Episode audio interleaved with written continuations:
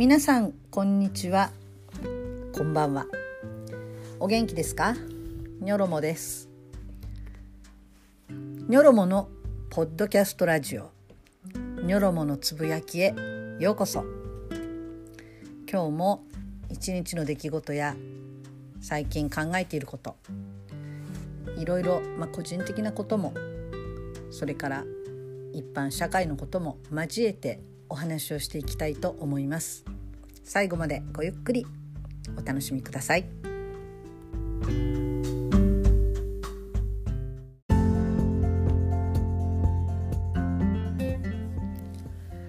今ハッシュタグ検察庁法改正案に抗議します。というこの言葉でツイッターの中で大騒動が起こっていることをご存知ですか？いろんなそうですねキャリーパムパミュパミュさんとかちょっと言いづらいんだよね、えー、いろんな芸能人もみんなこのハッシュタグの抗議文をつけてツイッターで、まあ、ツイッターデモをしています。その数500万を超えたと言われています。ツイッターの方でせっせと、えー、このハッシュタグのついたツイートを消しているようで順位も下の方にしたりしているようですけれども今まで消されたツイートも全部含めて500万は軽く超えているということです。どんなことなのかというと、えー、黒川検事長という人の定年延長に関わる問題が今大騒ぎになっているそういう話なんですね。えー、検察官検察官っていうのは、えー、いわゆる犯罪を犯した人を捜査して起訴する検察庁というところに勤める人たちですね。えー、その検察官の定年を63歳から65歳に引き上げる検察庁法改正案というのを今国は通そうとしています。えー、これに対して抗議の声が高まっているわけです。それはなぜか。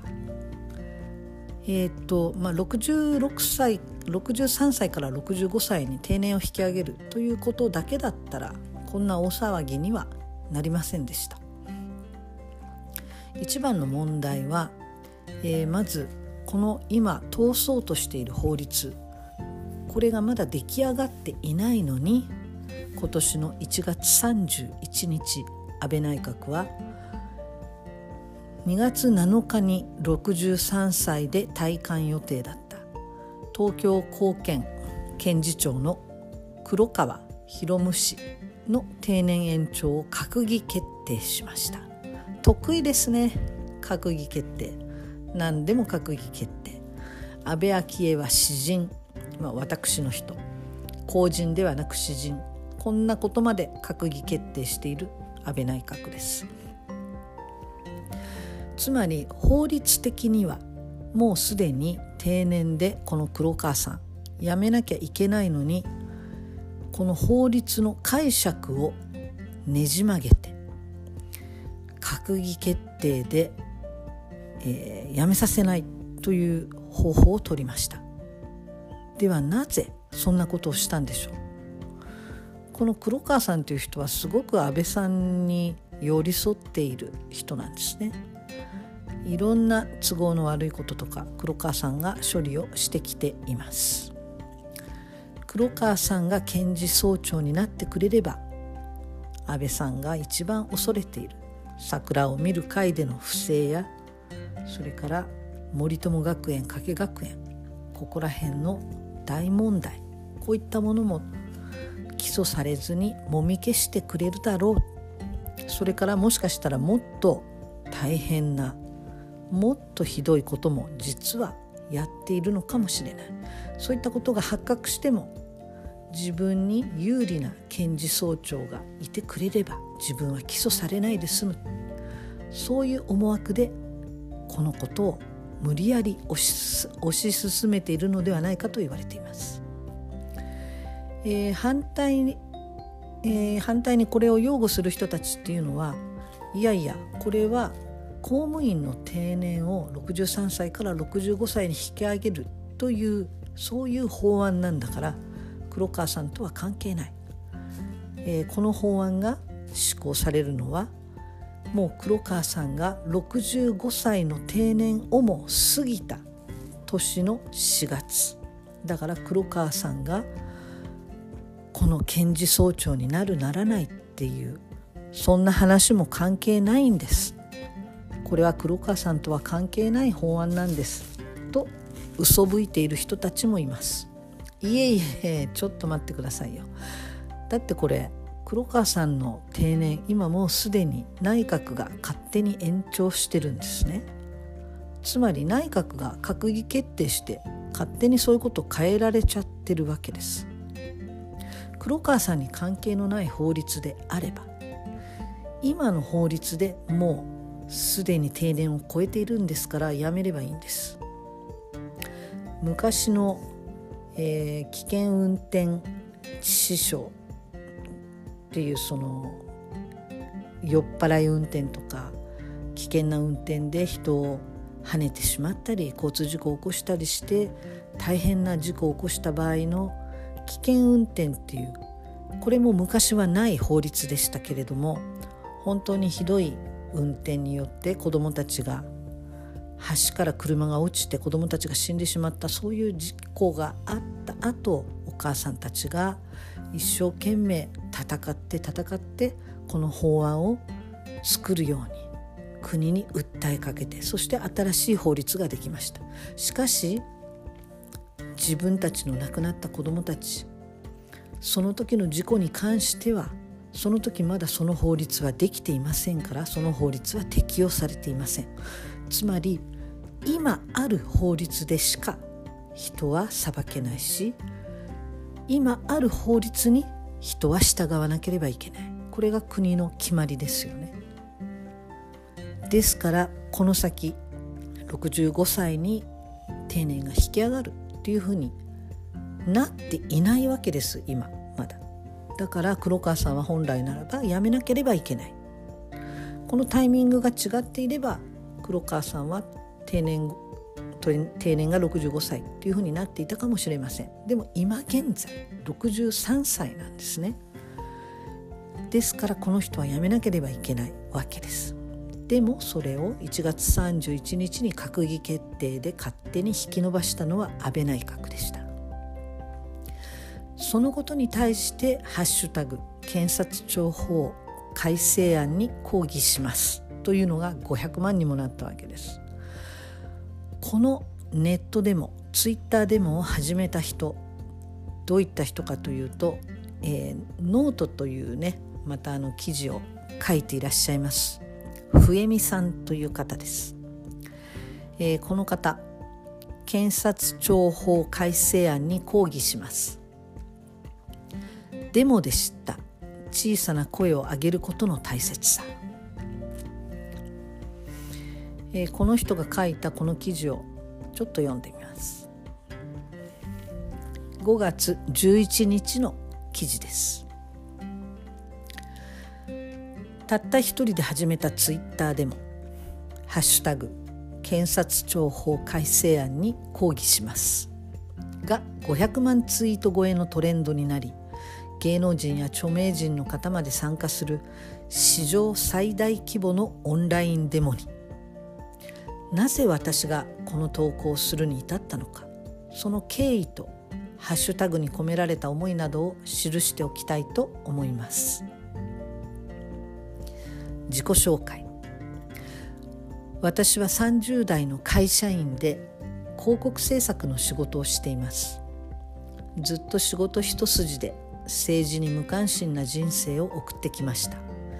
2年前くらいから日本で女性として生きるしんどさを感じてフェミニズムに興味を持つようになりツイッターで発信を始めました。現実世界にフェミニストの友達もいないのでツイッターはフェミニストさんたちとつながる貴重な場となっています。普段から女性の権利や社会問題について話しているので政治の話をしても全く空気が壊れないコミュニティです。コロナで初めてちゃんと国会を見た。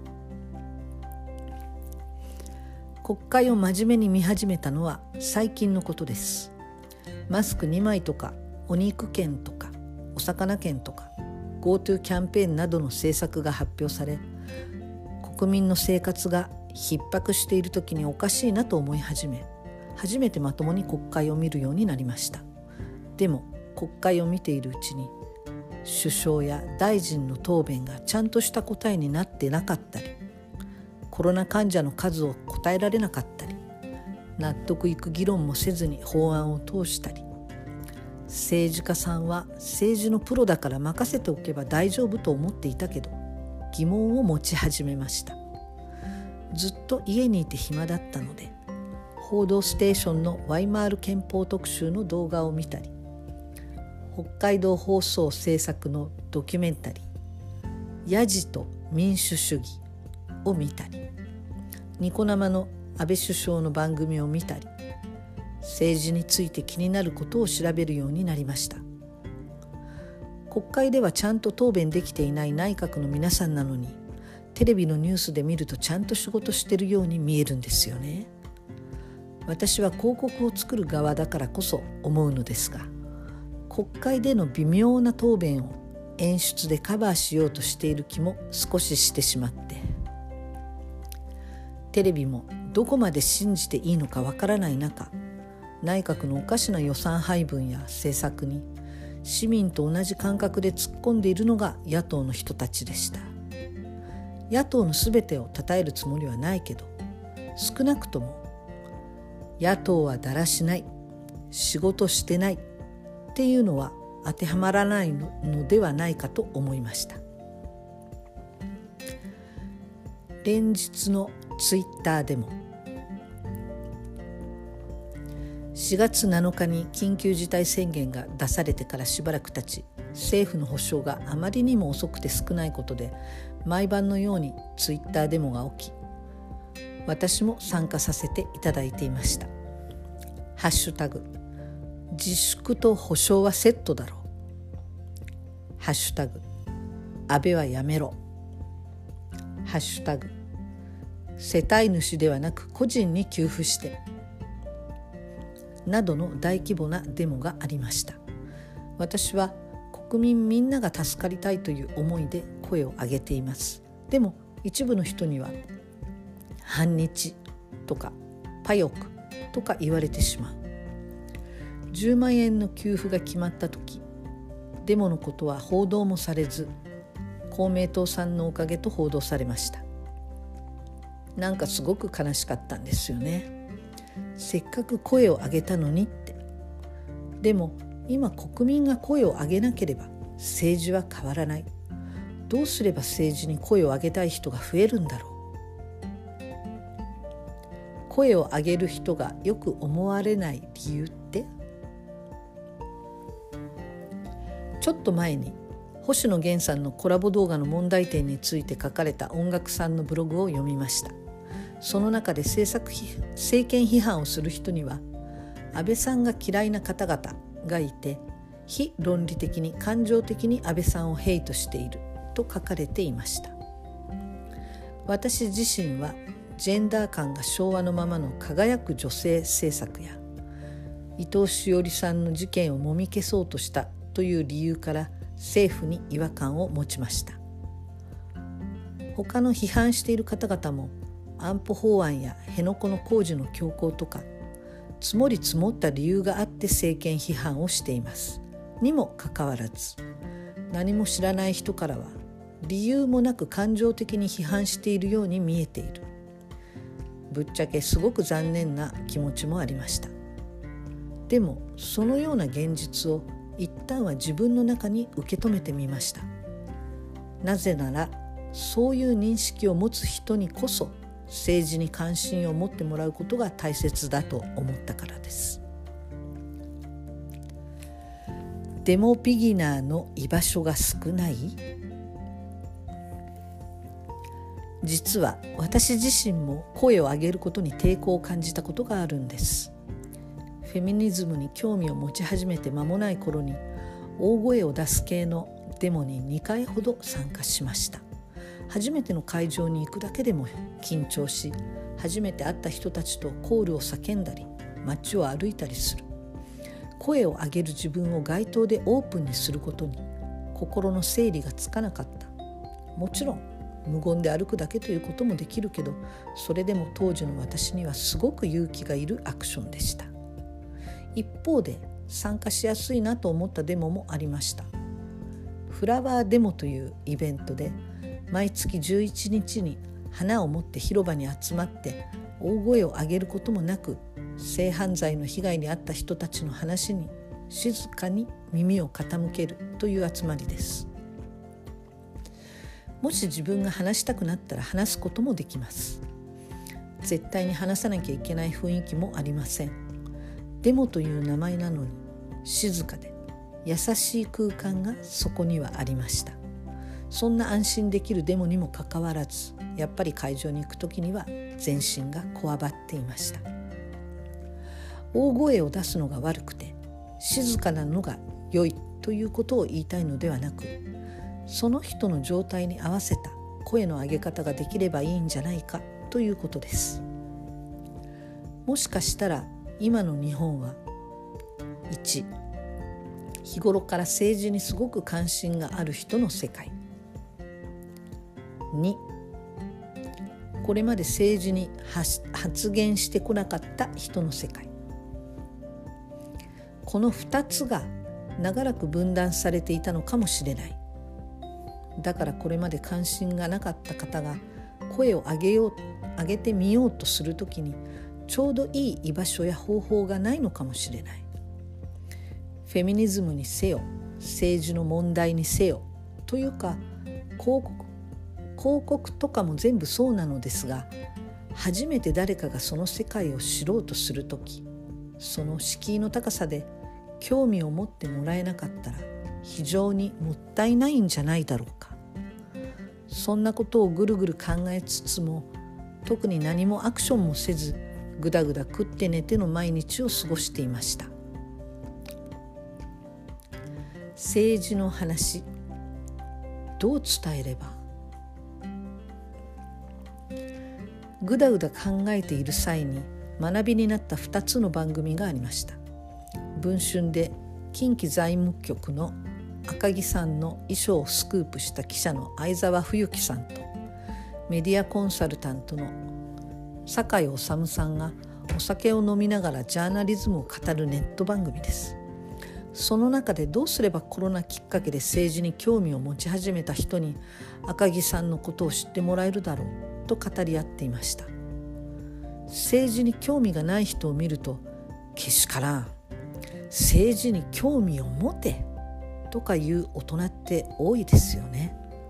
でもお二人はその事実を受け止めた上でどうメッセージを伝えていくかを考えているように見えました。こちらはテレビの番報道番組やドキュメンタリーを制作している方々が有志で作っている番組です。5月3日の回でゲストのセヤロガイおじさんが発言されていたのですが沖縄では政治のことを話すのがタブーになっていてどういう伝え方をするかすごく気にされているらしいです。例えば「安倍やめろ」のような強い言葉は敷居が高いと感じる人もいるだろうと。ぶっちゃけ自分も参加したデモだったので心にチクッと痛かったけど一旦その言葉を受け止めようと努めました。ハッシュタグに込めた思い。さてやっと黒川検事長の定年延長問題にたどり着きました。この法案最初は別に定年後も働かせてあげればよくねと思っていました。でも調べれば調べるほど政治的思考だけでなく民主主義レベルでやばいことのやばいことなのでは？しかもコロナで緊急事態宣言が出ている中で？と不安になりました。4月から法案の行方が気になってはいたのですが5月8日金曜日にいきなり内閣委員会で野党欠席の下で審議されて来週には法案が通ることになったというニュースを見て震え上がりました。マスコミも大々的に報道せずこっそり隠して採決まで持っていこうとしているようにも見えました。いても立ってもいられなくなりとりあえず金曜の夜に一人でツイッターデモをやってみました。自分から発信した初めてのオンラインデモでした、えー、ツイッターの記事です。ふえみあっと4月5日からコロナ疑惑で自宅療養中。というアカウントですね。一人でツイッターでも「ハッシュタグ検察庁法改正案」に抗議します。右も左も関係ありません。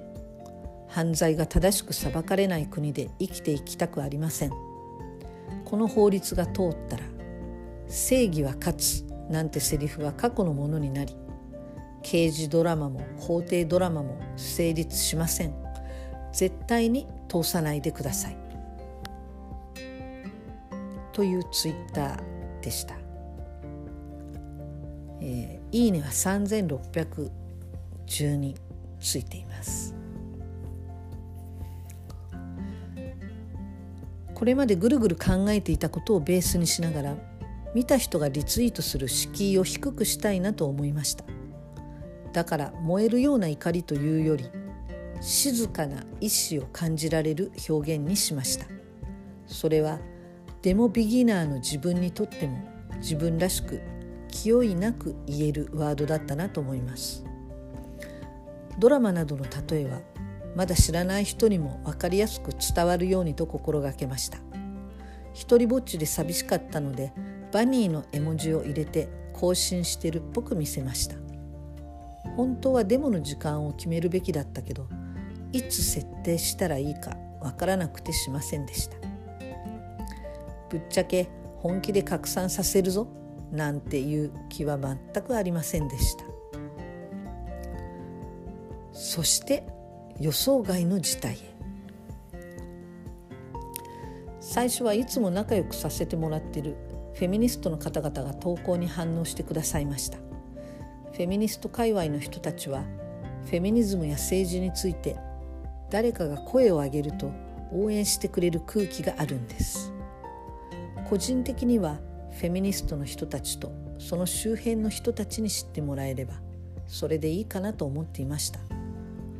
法案が通ったら最悪だけどやばくなったら誰かがオンラインでもしてくれるだろうし。ところがです。しばらくして手作りバナーや相関図を作るアカウントさんが出てきたり政治にアンテナの高いアカウントさん作家さんさらには野党の議員さんにもツイートが広が広がっているのに気づきました。そして土曜日の午後27位にランクインしていました。27位。ハッシュタグ検察庁法改正案に抗議します。1万9207件のツイートとなっています。夕方にはあっという間に3位に。3万5362件のツイート。で気がついたら1位に。4万2971件のツイート。さらに芸能人やアーティストの方々がタグを使って投稿してくださりいつの間にか120万ツイート150万ツイート夕方には400万ツイートと伸びていきました。本業でもこんなに話題になったことないのに。私の憧れの作家やアーティストが私のタグを使ってつぶやいている。しかも広告クリエイターのレジェンド糸井重里さんまでもが賛同してくれている。ニュースで取り上げられている。ハッシュタグを作ってくれてありがとうと感謝されている。何が起きているのか理解できない。しかも政治を語ってこなかった日本人が政治を語るという行動変容を起こしている。どうしたんだ？みんなコロナ禍で不安な日々を過ごす中で政府への不信感が高まっていたのですよね。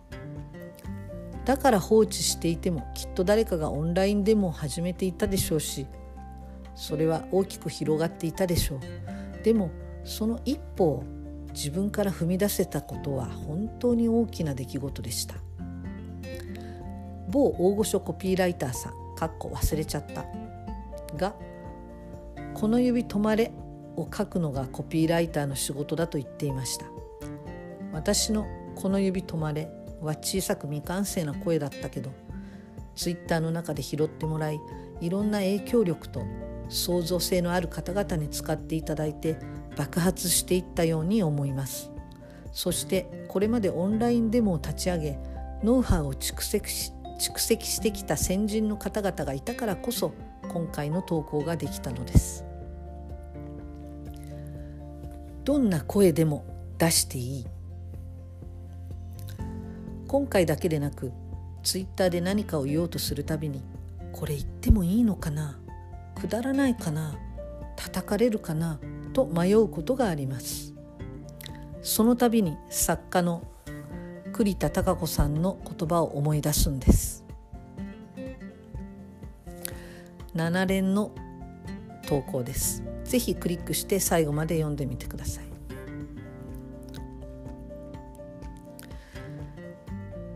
栗田孝子。ボソボソ声のフェミニズム。自分の声なんてどうせ誰も聞いてくれない。声を出しても無駄。そういうふうに思わされる経験をいっぱいさせられてきてる人は多い。この日本では。無理に出せとも言わない。でかい声でとも言わない。でもどうか。声を出したいと思ったら出していいのだと思ってほしい。どんなにかすれ声でも低い声でも、えー、2020年4月13日のツイートです。声を上げるって疲れるしなんか立派で強くなきゃいけない行為に思えるんですよね。さっき出した「この指止まれ」もクラスの人気者にしか許されない行為みたいに見える。でもこの言葉を見てから声を上げるハードルがすごく下がったのを覚えています。ハッシュタグ検察庁法改正案に抗議します。はそうやって小さな声を上げてみた言葉の一つです。次はあなたがどんな声でもいいので出してみませんか？今の日本を見てるときっとこれで終わりではなくまだ何度も何度も声を上げる必要がありそうです。本当に嫌になっちゃいますよね。でも私はいつかツイッターだけでなく現実でも政治やフェミニズムの話ができる世の中にしたいです。そんなことができる大人になりたいです。だからこれからも自分らしいやり方で声を上げ続けていきたいです。という記事でした。皆さんどう考え考えます考えられましたか？ごめんなさい。口が回んなくなりました、えー、芸能人が歌手がタレントが政治の話をするな。こういう人たちがいっぱいいっぱい出てきます。でもそれこそがおかしい。芸能人もミュージシャンもタレントもみんな国民です。主権者です。政治のことに声を出すのは当たり前の行為です。政治の専門家じゃないなら声を出すなっていうのであればそんなこと言ってるあなたも声は出せない。そういう立場になります。政治家以外誰も話せないということになります。それはおかしな世界です。全ての人がみんな自由に声を上げていい。これは当たり前の話なんですよね。